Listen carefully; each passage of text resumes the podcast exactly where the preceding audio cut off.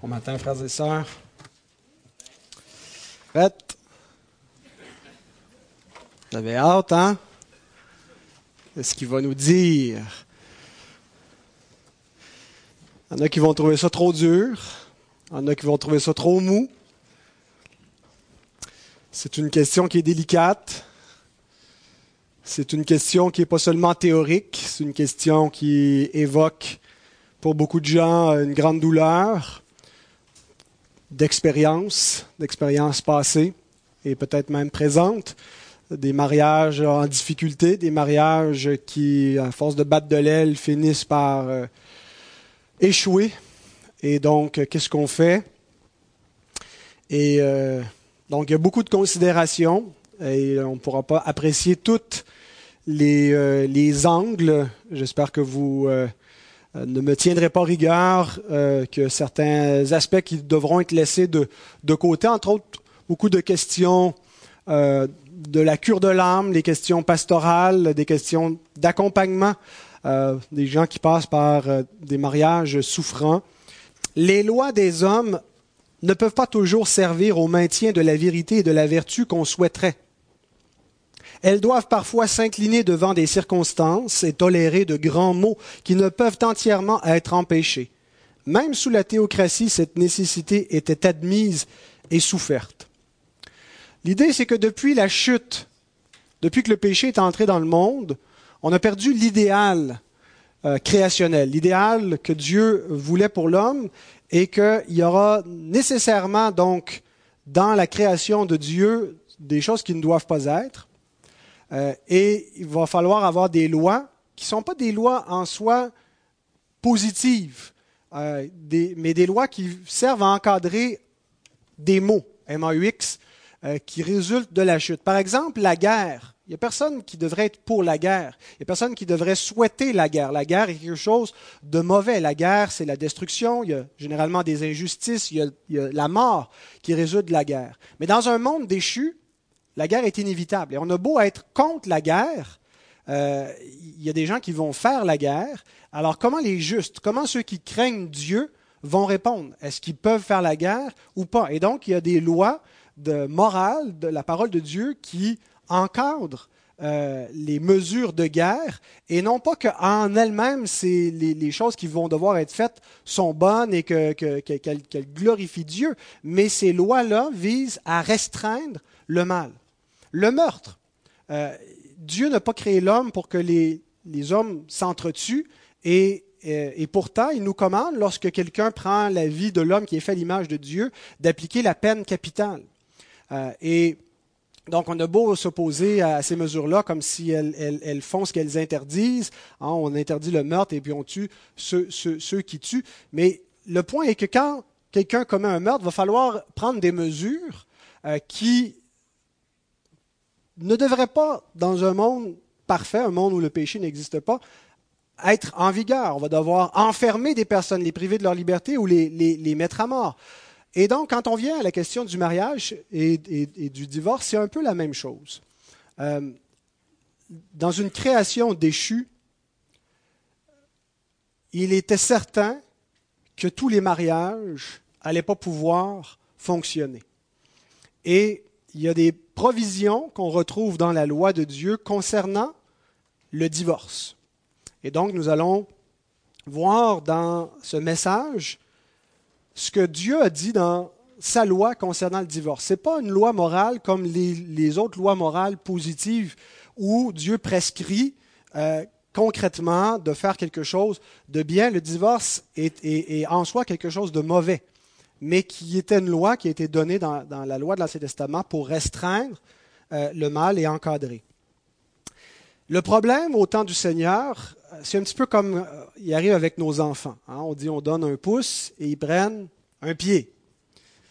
Alors Dieu avait donné un pouce dans l'Ancien Testament avec une loi sur le divorce. Mais ce pouce était exploité outre mesure par le peuple, en particulier par les hommes, les mâles, euh, dans le, peuple de Dieu. Et puis, euh, on prenait beaucoup plus que ce que Dieu avait permis et toléré. Et donc, Jésus va rectifier, va expliquer quel était le but de cette loi, de cette permission du divorce sous l'ancienne alliance.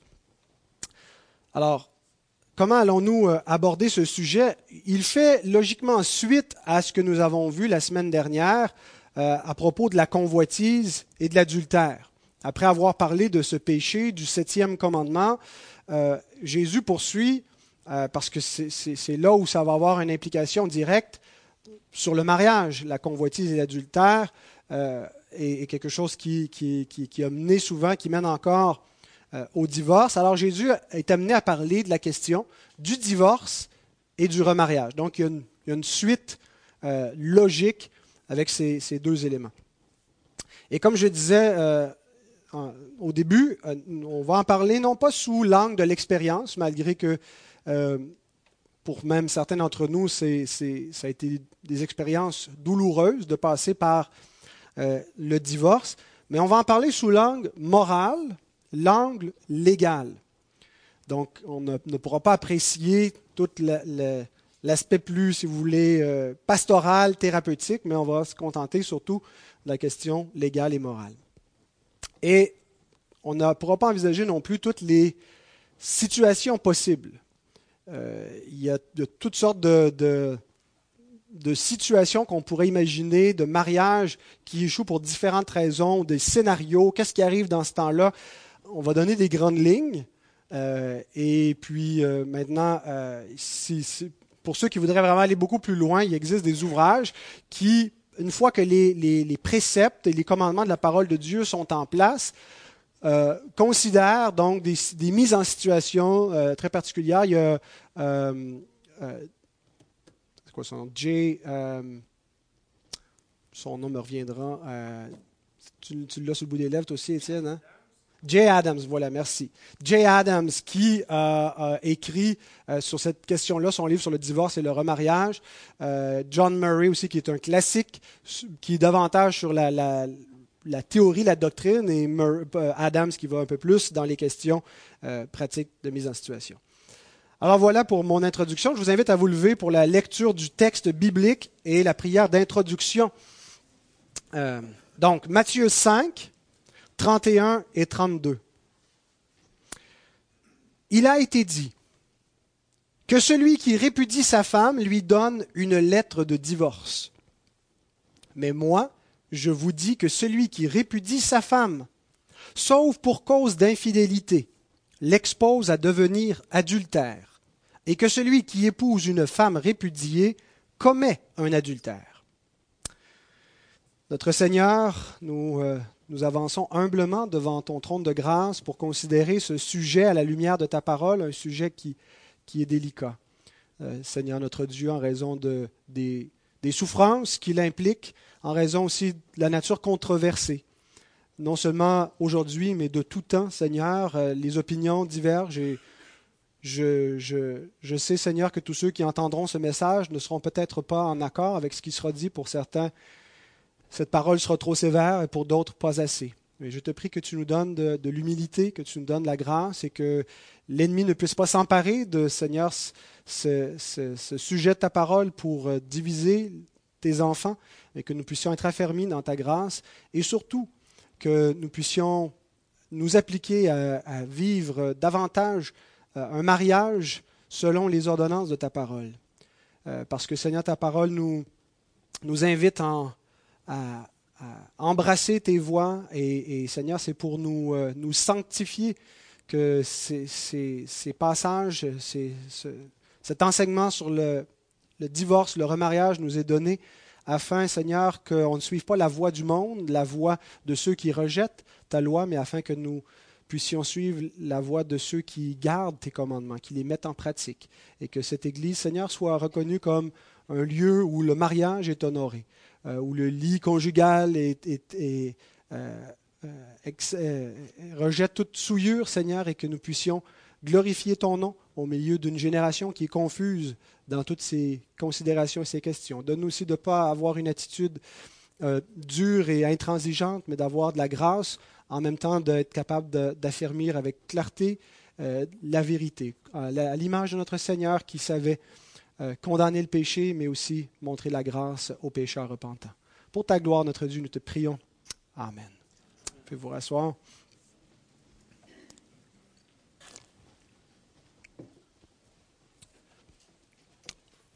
Trois mots brefs sur le but, la méthode et le plan dans ce message. Notre but, c'est de savoir qu'est-ce que Jésus enseigne sur le divorce. En notre critère, c'est ça. Qu'est-ce que la parole de Dieu dit? Pas qu'est-ce que les hommes veulent entendre. Pas les considérations pragmatiques. Euh, aujourd'hui, c'est ça le critère. C'est qu'est-ce qui, qu'est-ce qui va me rendre heureux. Et, parfois, on a l'impression que si euh, faut que je me, me conforme à la parole de Dieu, à sa loi, je vais être malheureux. Est-ce que Dieu veut vraiment que je sois malheureux? Dieu veut pas qu'on soit malheureux. Et puis, on, fait rentrer nos, critères euh, personnels, subjectifs, nos préférences euh, en ligne de compte, et puis on, escamote le texte biblique pour nos préférences. Exactement ce qu'il y avait au temps de Jean-Baptiste et de d'Hérode. Il ne voulait pas entendre la parole de Dieu. Il voulait tellement pas l'entendre qu'il a fait arrêter Jean, puis éventuellement il le fait décapiter euh, parce qu'il lui rappelait son péché. Et donc, euh, c'est parfois l'attitude qu'on a, celle d'Hérode. Euh, on n'a pas de problème avec le concept du péché jusqu'à temps qu'il soit question de notre péché. Et puis là, ça nous met en colère de se le faire rappeler. Alors, bien aimés, veillons sur notre propre cœur. Notre but est non pas que, Dieu nous flatte et nous, approuve, mais plutôt que euh, nous comprenions qu'est-ce que la parole de Dieu enseigne sur cette question-là, qu'est-ce que, qu'est-ce que Jésus enseigne sur le divorce et le remariage, et que nous nous conformions nous-mêmes à son point de vue. Quelle sera notre méthode?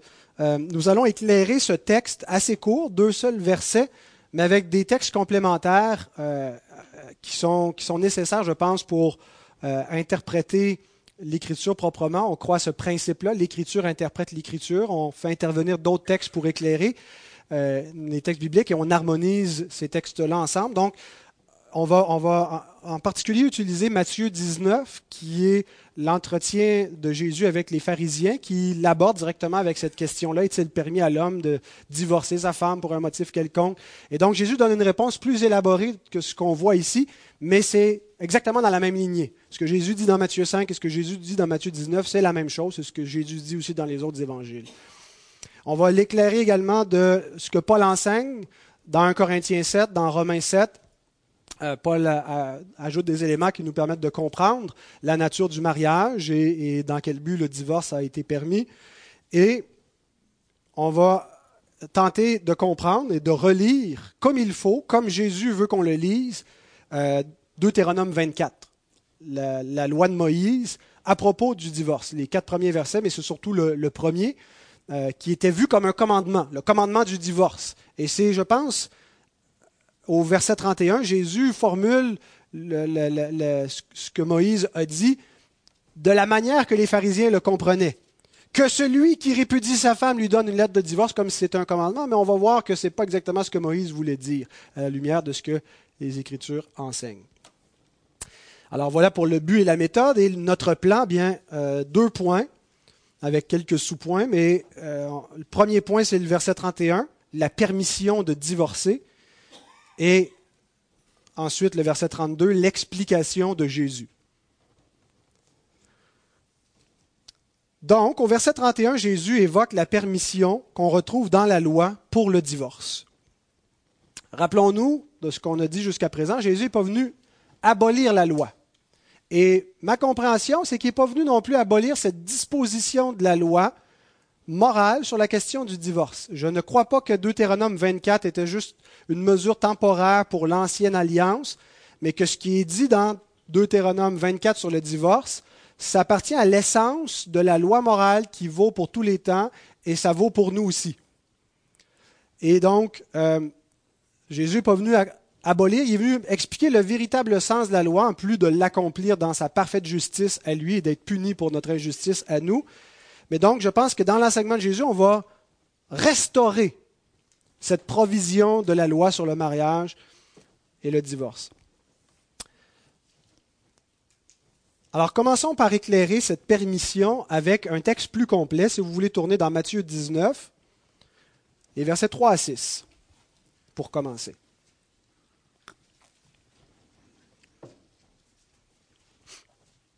Matthieu 19, donc ça va de 3 à 9. La, portion qui nous intéresse, mais on va d'abord lire 3 à 6 avec la, la question euh, de la permission pour le, le divorce évoquée par les pharisiens. Les pharisiens l'abordèrent et dirent, pour l'éprouver, est-il permis à un homme de répudier sa femme pour un motif quelconque? L'idée, c'est est-ce que pour quelque raison que ce soit, l'homme peut avoir le droit de divorcer Il répondit N'avez-vous pas lu que le Créateur au commencement fit l'homme et la femme, et qu'il dit, C'est pourquoi l'homme quittera son père et sa mère et s'attachera à sa femme, et les deux deviendront une seule chair? Ainsi, ils ne sont plus deux, mais ils sont une seule chair, que l'homme donc ne sépare pas ce que Dieu a joint. Avant d'en venir à la permission de divorcer, il est impératif que nous comprenions l'intention du Créateur dans le mariage. Et c'était, l'erreur que faisaient les pharisiens. Ils allaient bel et bien à la loi pour comprendre, à la loi de Dieu, la loi morale, pour comprendre ce qu'est le mariage et, le divorce, mais ils, ils ont juste passé par-dessus une loi importante. Ils ont donné la primauté à la loi sur le divorce plutôt que, et ils ont redéfini la loi sur le mariage euh, avec une mauvaise interprétation de la loi sur le divorce. Alors Jésus, lui aussi, va à la loi. Vous évoquez la loi, mais vous n'allez pas à bonne place dans vos Bibles. Vous devez remonter un petit peu plus haut. Avant d'arriver à Deutéronome, vous devez monter jusqu'à Genèse chapitre 2, verset 24. Alors Jésus commence par leur citer la loi sur le mariage. L'homme quittera son père et sa mère, s'attachera à sa femme. Et ensuite, Jésus interprète ou applique la loi sur le mariage, que l'homme, donc, ne sépare pas ce que Dieu a joint. Il montre qu'en quittant son père et sa mère, ils deviennent un. Et en cela, nous avons ce qu'est l'essence du mariage, une union indissoluble entre l'homme et la femme. Et cette loi, c'est la loi fondamentale pour le mariage. Pour comprendre ce qu'est l'essence d'un mariage, c'est là qu'il faut regarder. Alors, je disais tantôt dans ma prière, j'évoquais Hébreu 13, Hébreu 13, 4, que le mariage soit honoré de tous. Pour honorer le mariage, il faut comprendre la nature du mariage et maintenir sa validité. Le mariage, c'est quoi? C'est l'homme et la femme qui font un et qui ne peuvent pas être séparés ça ne fait pas partie de l'idéal divin, du plan de Dieu de prévoir une fin à cette union-là dans le mariage. Chuck Swindoll dit Abandonner n'est jamais une option si on planifie gagner la guerre ou réussir un mariage. Beaucoup de mariages tombent en échec parce qu'on se garde une porte de sortie. On est dans une culture du divorce, une culture de l'abandon, on a inventé le divorce sans faute. Ça n'existait pas avant. Vous n'aviez pas le droit de divorcer euh, il y a quelques décennies de cela si vous n'aviez pas une raison légale pour le faire. Euh, l'adultère, euh, de la violence conjugale, mais maintenant, aujourd'hui, on a le droit de divorcer pour aucune raison. Comme on a le droit de tuer nos, bébés dans le ventre de leur mère pour aucune raison. on n'a pas. C'est juste le choix. L'individu prime. Et si on veut réussir un mariage, il ne faut pas se garder cette porte de secours, elle ne fait pas partie de l'essence du mariage. Et Dieu l'affirme clairement par exemple, dans Malachie, chapitre 2, 15 à 16, Prenez donc garde en votre esprit. On est appelé à une prudence, à réfléchir, à prendre garde à notre cœur. Hein. On a vu la semaine dernière de prendre garde à notre esprit, à notre convoitise. Prenez garde à votre esprit et qu'aucun ne soit infidèle à la femme de sa jeunesse. Car je hais la répudiation, dit l'Éternel, le Dieu d'Israël, et celui qui couvre de violence son vêtement, dit l'Éternel des armées. Prenez donc garde en votre esprit et ne soyez pas infidèles. Donc le divorce, peu importe ce qu'on va en dire, n'est pas quelque chose qui plaît à Dieu. Il ne peut résulter que du péché. Il ne peut venir que de, la chute, que euh, du mal qui est entré dans la création il ne peut jamais être vu comme quelque chose de positif, de, de bon en soi, d'une possibilité, d'une option. Il est contraire à l'intention de Dieu. Alors pourquoi Dieu a-t-il permis le divorce s'il est aussi contraire que cela à son intention? S'il est en conflit direct avec l'essence du mariage qui est d'unir de manière inséparable un homme et une femme pour la vie et qui ne doivent pas être séparés. Et c'est exactement là où vont les pharisiens après que Jésus les ait ramenés à la base, à la loi du mariage. Vous avez juste sauté une étape, les gars. Mais là, ils enchaînent au verset 7 en disant Pourquoi donc, lui dirent-ils, Moïse a-t-il prescrit, souligné ce mot-là, prescrit, commandé, entoléo, a donné le commandement de donner à la femme une lettre de divorce et de la répudier. C'est comme ça qu'il lisait Deutéronome 24.1. Tu, vois une faute, tu dois divorcer. C'est un commandement. Il leur répondit, c'est à cause de la dureté de votre cœur que Moïse vous a permis de répudier vos femmes. Au commencement, il n'en était pas ainsi. Mais je vous dis que celui qui répudie sa femme, sauf pour infidélité, qui en épouse une autre, commet un adultère. Les pharisiens concevaient la loi sur le divorce non pas comme une permission, mais comme un commandement. Et encore là, quand je dis une permission, ce n'est pas une permission qui est donnée ad libitum, à la volonté. Ce n'est pas une permission qu'on utilise comme on veut.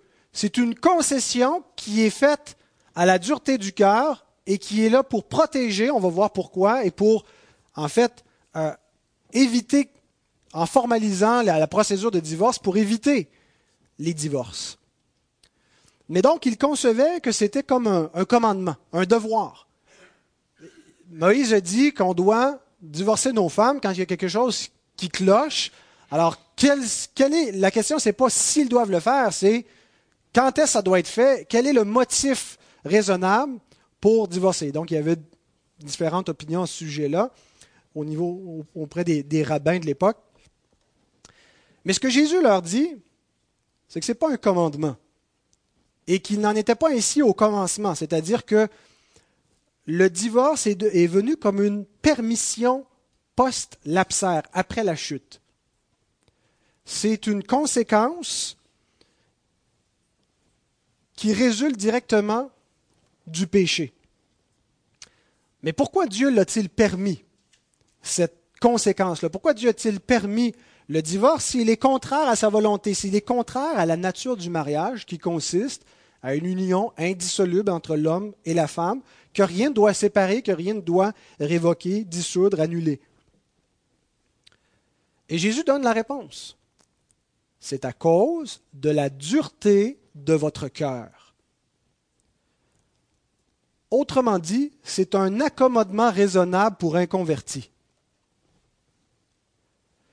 Un accommodement qui est fait par le Créateur en raison du cœur dur de l'être humain. Est-ce que Dieu accommode réellement le péché?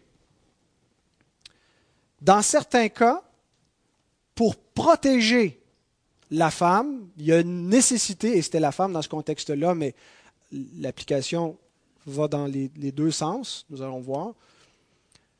Un peu comme la guerre, j'évoquais cela tantôt, Dieu ne prescrit pas la guerre comme telle, mais ça devient une mesure nécessaire dans un monde où il y a de l'injustice parfois. Donc, il y a des principes de guerre juste qui doivent entrer en vigueur.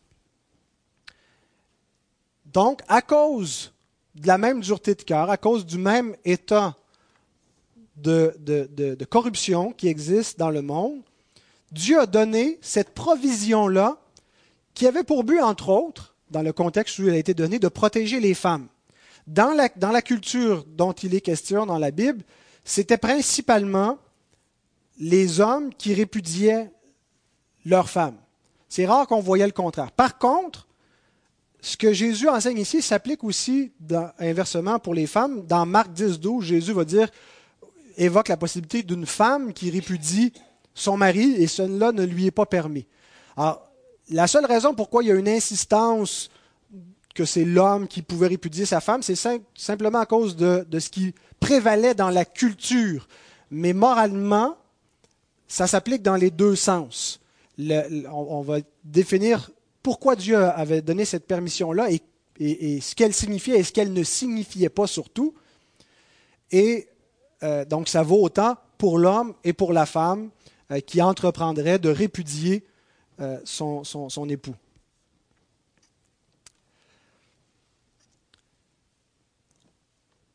Mais donc, à raison de la dureté du cœur de l'homme et de la culture euh, de, l'époque où les femmes étaient euh, infériorisées d'une manière qui, leur était parfois même fatale, Chrysostome, un des, des pères de l'Église, mais c'est probablement pas le vrai Chrysostome qui a écrit ça, c'était peut-être sous un pseudonyme, mais en tout cas, il dit ceci. Les mœurs des païens furent en cause de ce que le mari déteste la femme. Et s'il ne lui était pas permis de la renvoyer, il était prêt à la tuer ou à la maltraiter. C'est pourquoi Moïse s'est résigné à la lettre de divorce, non parce qu'il s'agissait d'une bonne pratique en elle-même, mais parce qu'elle prévenait un mal pire. Donc, parce que des hommes vont maltraiter, vont, euh, s'il n'y avait pas cette, euh, possibilité-là et que euh, leur attitude était telle que l'exploitation de la femme et la situation des femmes, pour prévenir qu'il en résulte donc un mal pire, il y a une espèce de permission qui est accordée. Mais il y a des mesures qui sont indiquées dans la loi, il y a une procédure. Les hommes ne pouvaient pas simplement dire, ben, je renvoie ma femme, euh, je, la, chasse de chez moi, va-t'en d'ici, retourne chez ton père, tu n'es plus la bienvenue. Euh, il ne pouvait pas simplement l'acheter en dehors de la maison. Et s'il n'y avait pas la procédure formelle pour encadrer la répudiation, c'est probablement comme ça que les choses se seraient produites.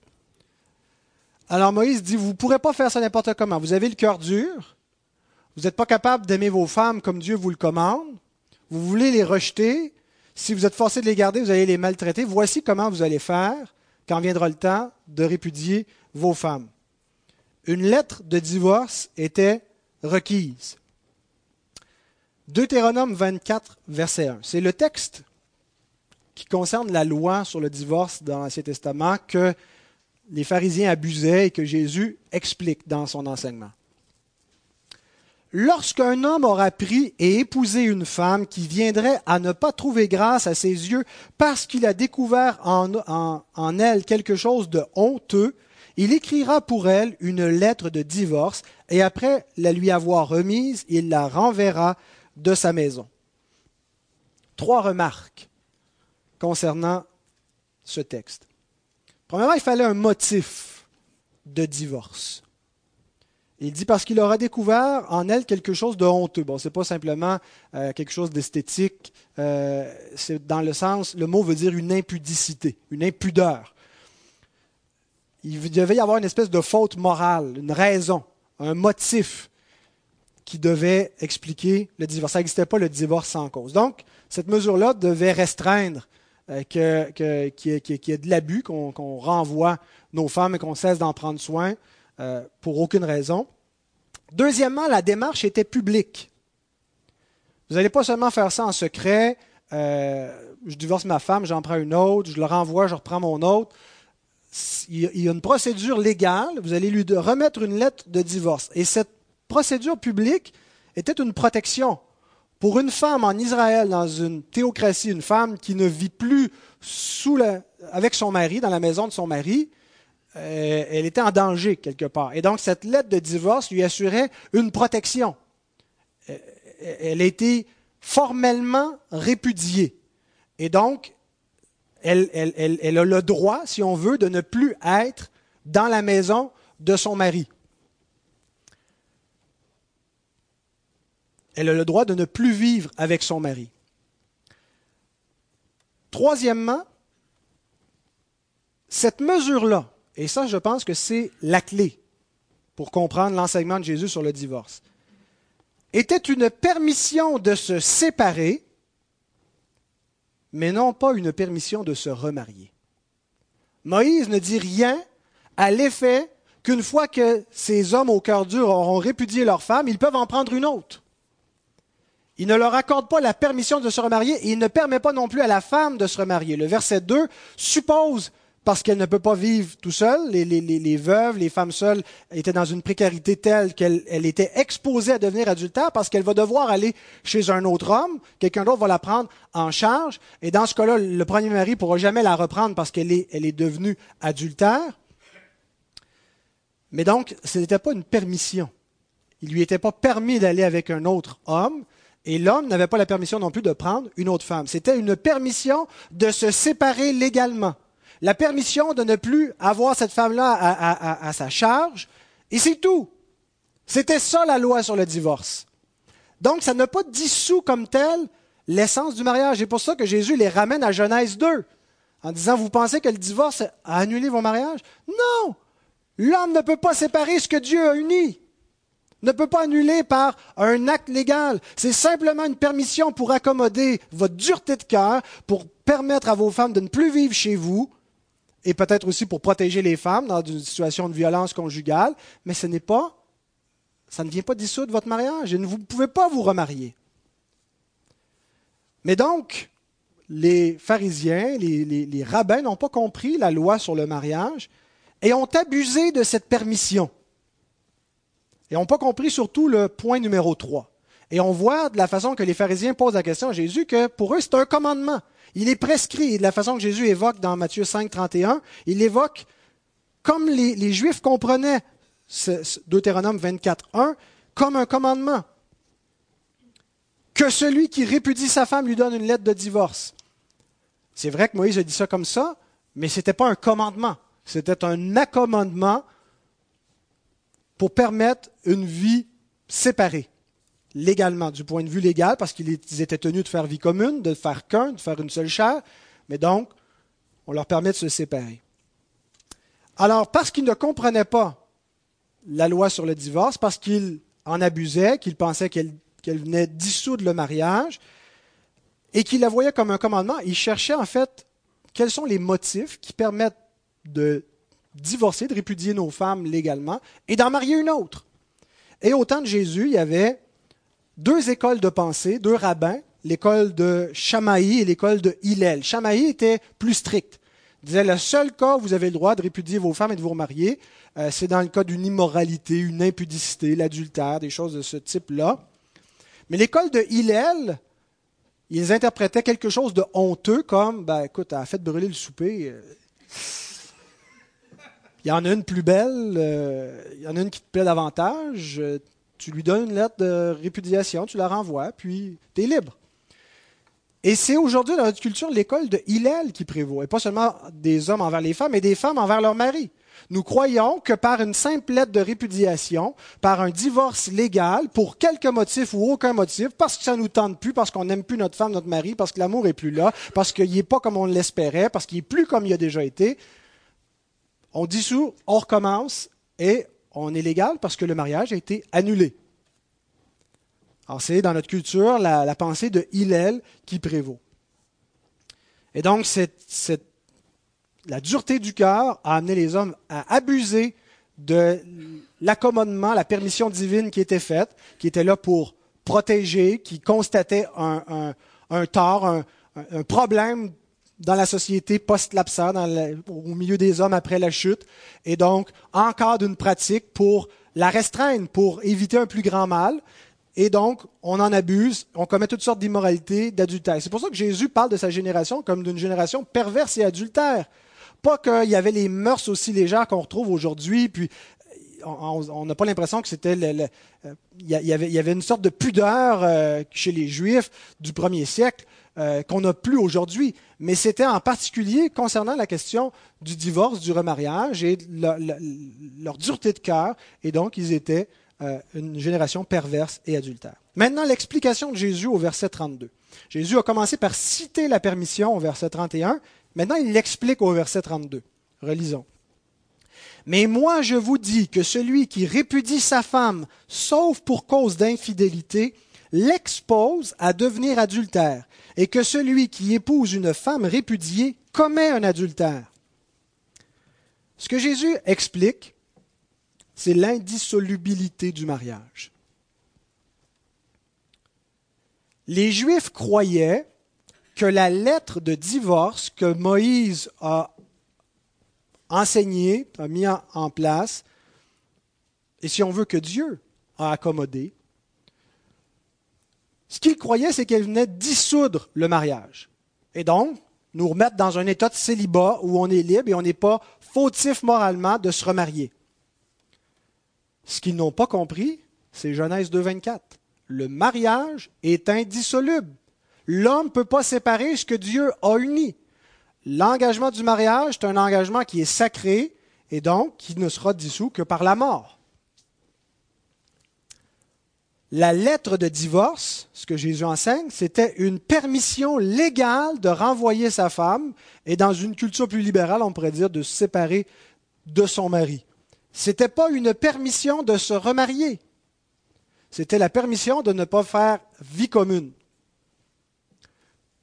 Cependant, celui qui répudiait sa femme, ça demeurait sa femme aux yeux de Dieu. Et les preuves que c'est la bonne compréhension, c'est ce que Jésus ajoute. En donnant une lettre de répudiation, il expose sa femme à devenir quoi? Adultère. Mais pourquoi? Elle n'est plus sa femme, elle est libre. Si quelqu'un épouse une femme répudiée, il commet quoi? Un adultère. Pourquoi? Elle n'est pas libre. Celui qui, après avoir répudié sa femme, en épouse une autre, dans Matthieu 19, verset 9, commet lui-même un adultère. Alors Jésus donne le véritable sens de ce qui était permis sous la loi de Moïse. Ça n'a jamais été la permission de se remarier, seulement la permission de se séparer. Un accommodement à la dureté du cœur, en particulier pour protéger les femmes d'abus, de violence.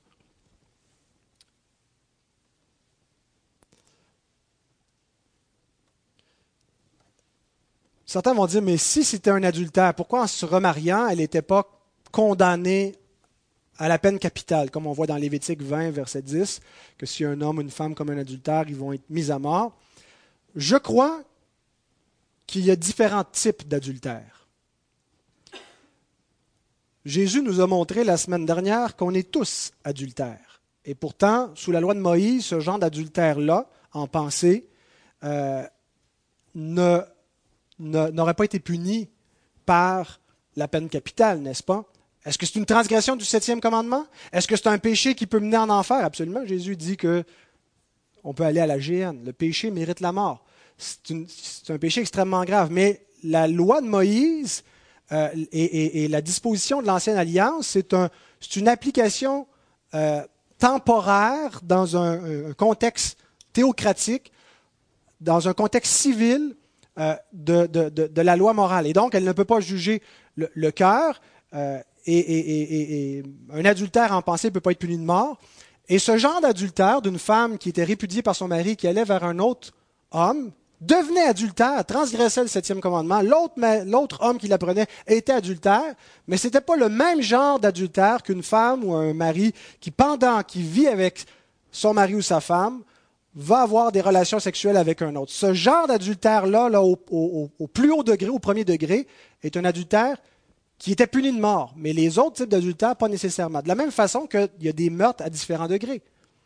Il y a un meurtre au premier degré, un meurtre au troisième degré, c'est pas la même chose. Euh, de, un meurtre, en, mettre quelqu'un à mort en légitime défense, euh, un meurtre prémédité. Et donc, il y a des sévérités qui sont prévues. Et je pense donc que même si c'était un adultère, ce n'était pas un, un adultère qui était puni par la peine capitale.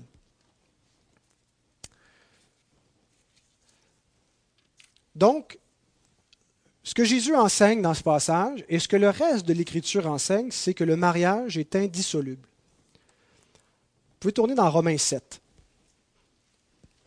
On va juste faire intervenir Paul à deux endroits qui vont venir éclairer cette compréhension. Romains 7, versets 2 et 3. Ainsi, une femme mariée est liée par la loi. Quelle loi?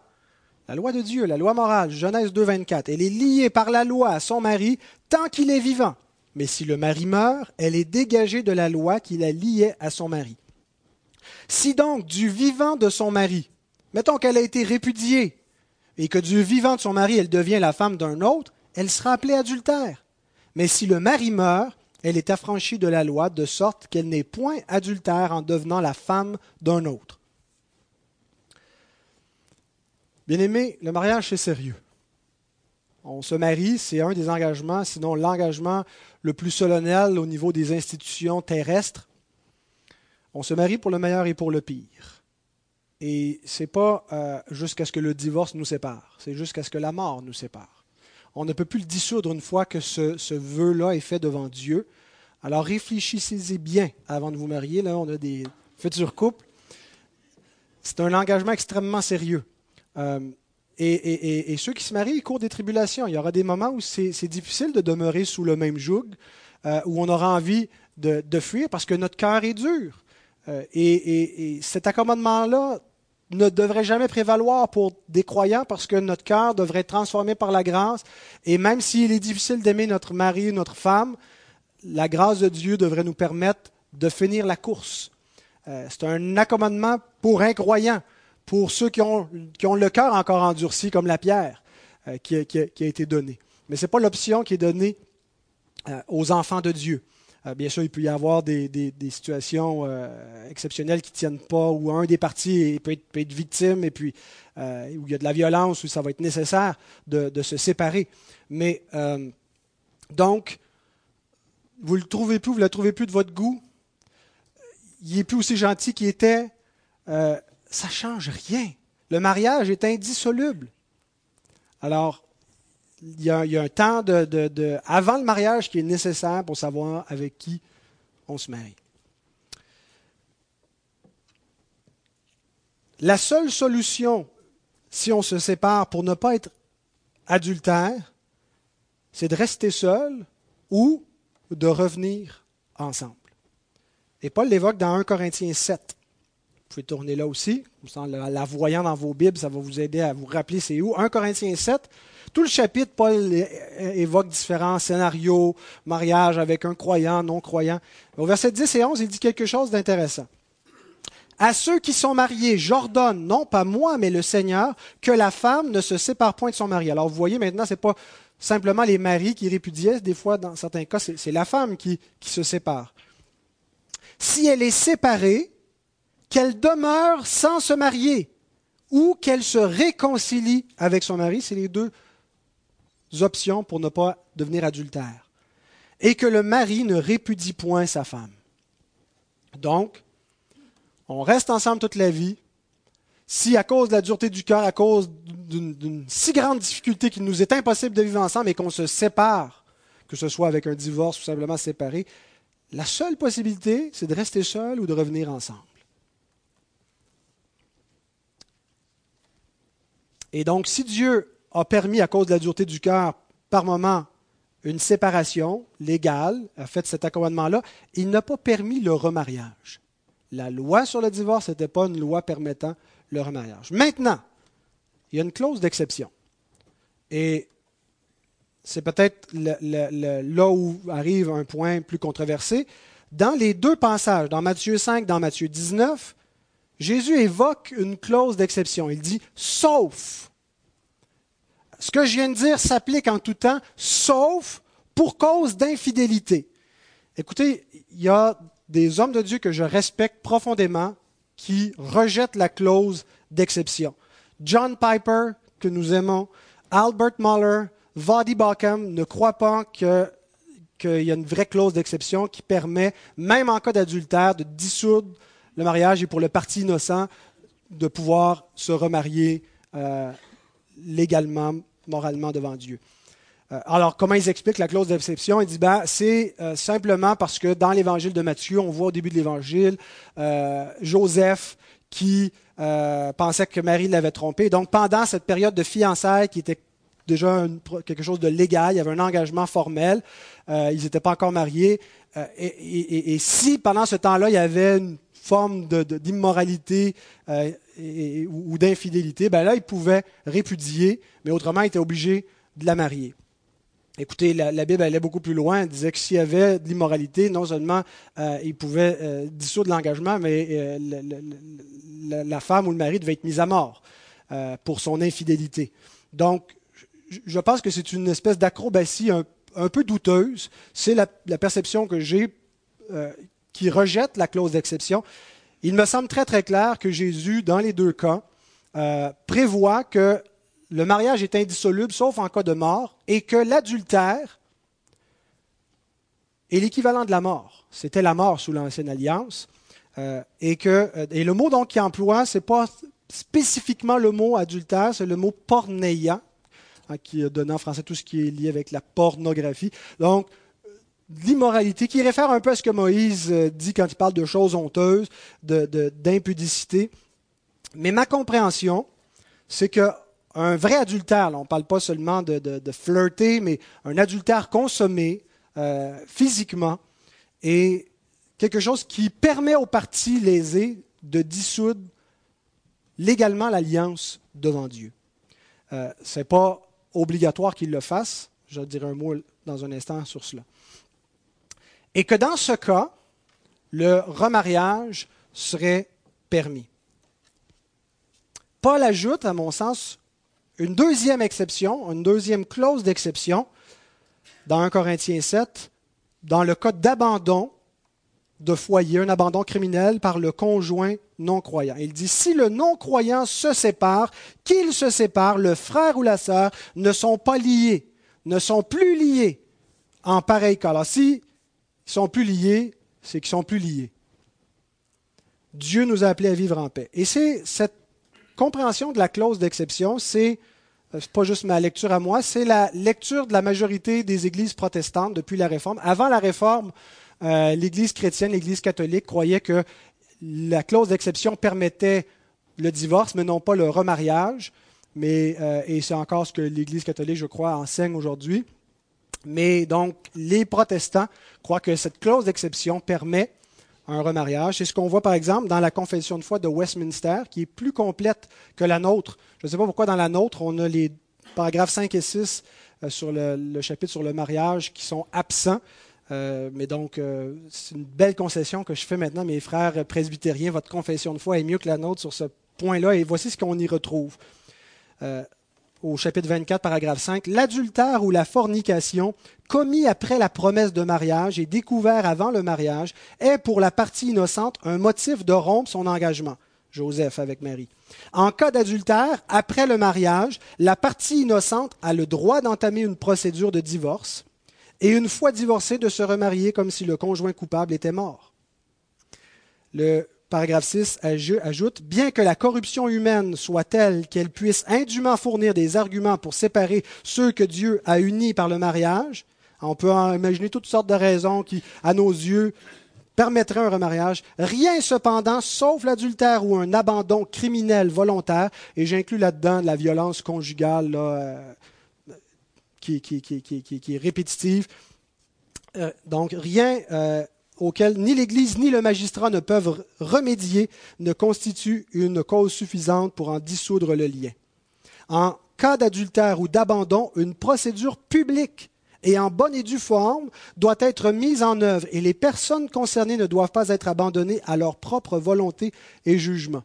Autrement dit, ce n'est pas les parties concernées qui eux-mêmes vont émettre le jugement et déclarer que leur situation leur permet un, remariage, on peut plus se fier aujourd'hui sur le directeur de l'État civil. Le directeur de l'État civil s'en fout complètement de la loi morale de Dieu. Alors, il nous reste un seul tribunal auquel on fait appel, c'est l'Église. Et à plusieurs endroits dans la Bible, l'Église est présentée aussi comme euh, ayant euh, autorité et doit parfois juger de situation. Dans l'Église de Corinthe, Paul dit arrêtez d'aller plaider devant des incroyants, euh, plaidez votre cause devant, devant des chrétiens. Et donc, l'Église pourrait établir une sorte de tribunal avec euh, des, officiers qui, examinent de manière neutre des, situations, ils font des recommandations. et ça, prévaut non seulement dans des cas d'adultère, mais dans toute cause de, discipline d'Église. Dans Matthieu 18, je pense que c'est un peu ça. Dis-le à l'Église et s'il refuse d'écouter l'Église, qu'il soit pour toi comme un païen, comme un publicain. Dernière question. Que faire avec les adultères? Et la question, c'est surtout qu'est-ce que l'Église doit faire? Et trop souvent, l'Église ne fait rien. Trop souvent, l'Église, elle est passive. L'Église fait semblant que ça n'existe pas, ferme les yeux, ose pas prononcer, veut porter les gens, a fait un précédent, un compromis une fois, donc il est obligé de faire des compromis pour tout le reste de tout le monde. C'est vraiment pas l'attitude que l'Église doit avoir vis-à-vis du divorce et du remariage. D'abord, dans une situation où, il se produirait un adultère dans des, personnes qui, sont membres d'une Église, euh, je pense que là où l'Église peut intervenir, c'est de voir euh, si le mariage peut être sauvé, euh, de, donner un accompagnement pastoral. on a dit qu'il y a une permission, il y a une possibilité de dissoudre le mariage en cas d'un vrai adultère consommé. Ça ne veut pas dire que c'est ce qui doit être fait nécessairement. Euh, et, il y a une différence entre un adultère en série puis euh, un adultère ponctuel. Euh, et donc, parfois, il y a une possibilité, il y a des, couples qui ont survécu à ce genre de choses-là. Et puis, si l'Église peut suivre cette voie-là, c'est comme ça qu'elle doit encourager et accompagner. le pardon est obligatoire pour le croyant, mais le pardon n'implique pas nécessairement qu'on va rester ensemble. Je connais des cas où la conjointe, le lésé qui était la partie innocente, euh, dans, un cas d'adultère, euh, pardonné dans le sens qu'elle n'entretient pas d'amertume, de rigueur, mais considérait qu'elle ne pouvait plus avoir confiance et continuer à vivre avec, avec son mari. Et, elle, s'est divorcée sans se remarier. Euh, je pense que c'est un. Il y a du cas par cas à voir. Dans les cas d'impénitence, c'est simplement la discipline qui entre en ligne de compte, la discipline ecclésiale, l'Église qui doit parfois excommunier sur cette base-là des gens qui euh, sont dans l'adultère. Que faire avec les unions illégitimes? Des fois, ça ne s'est pas produit sous la responsabilité d'une Église. Euh, arrivent des gens qui sont remariés et que leur union ne correspond pas à la clause d'exception. Est-ce qu'il faut nécessairement euh, les séparer, qu'ils retournent, soit qu'ils restent seuls, qu'ils retournent avec leur premier mari? Que faire quand il y a des enfants issus de cette deuxième union illégitime? Est-ce qu'une union illégitime peut devenir légitime? L'Écriture ne nous donne pas beaucoup, beaucoup d'indications. Jésus va parler à la femme samaritaine en disant Tu as eu cinq maris, celui que tu as en ce moment, ce n'est pas ton mari. Il ne nous dit pas trop ce qu'il fait avec. Laisse-le, marie-le. Euh, et je pense qu'ici, encore là, le silence de l'Écriture nous amène à traiter ces, situations-là sur une base individuelle, du cas par cas, avec prudence, à la lumière des Écritures, qui ne fasse pas de considération de personne, mais qui applique la loi morale de Dieu en tenant compte aussi des situations. On ne peut pas débrouiller un œuf brouillé. Il nous arrive parfois des omelettes où tout est brouillé, puis on se dit, il n'y a aucune solution qui ne fera pas de dommages. Alors, qu'est-ce qui est le plus prudent à recommander dans, ces cas-là? Je ne pense pas qu'il faille toujours nécessairement rompre de nouvelles unions qui ont été contractées illégitimement, qui ont été adultères, euh, parce que l'union a été faite, a été contractée. Mais je pense qu'en pareil cas, il est nécessaire qu'il y ait une confession minimale du péché. Qu'une personne pourrait être en communion de l'Église, un couple qui aurait été adultère, pour pouvoir être en communion, être admis à la table du Seigneur, devrait en venir au point où dire j'ai péché, je le confesse devant Dieu. Et dorénavant, je veux honorer le mariage. Si on banalise et qu'on ferme les yeux là-dessus, on ne rend ni service euh, à, ce couple-là, ni au mariage en général. Donc il faut qu'il y ait une forme de confession des péchés. Dans certains cas, même si une personne est admise dans la communion, il pourrait y avoir euh, être disqualifié de certaines tâches. Paul va dire que pour être ancien, il faut être mari d'une seule femme. Je pense que euh, des cas de remariage, parfois, euh, nous permettent de, poursuivre une deuxième union qui aurait été normalisée devant Dieu, mais nous exclut certains offices. Alors, les personnes concernées ne doivent pas être abandonnées à leur propre volonté et jugement dans cette matière. Ils s'en remettent donc au Seigneur, mais aussi à l'Église du Seigneur, qui est une sorte de tribunal devant Dieu. Alors je sais que c'était un peu technique, un peu légal, un peu moral, mais j'espère que ça nous donne des, paramètres clairs, euh, surtout pour comprendre que le mariage est quelque chose d'indissoluble, que le divorce n'a jamais été une permission de remariage, et donc qui nous donne les indications à, poursuivre. Maintenant, s'il y a des, circonstances, des, vies qui ne sont pas en règle concernant ces points-là, ben, il faut se mettre en règle, confesser des choses devant Dieu, abandonner peut-être euh, certaines, certaines voies. Et donc, euh, l'Église euh, est, pour autant où nous sommes concernés avec nos officiers et ceux qui nous assistent de Québec, sera heureuse d'assister ou de conseiller même des gens qui seraient à l'extérieur de cette Église dans des difficultés matrimoniales. Alors que Dieu bénisse sa parole.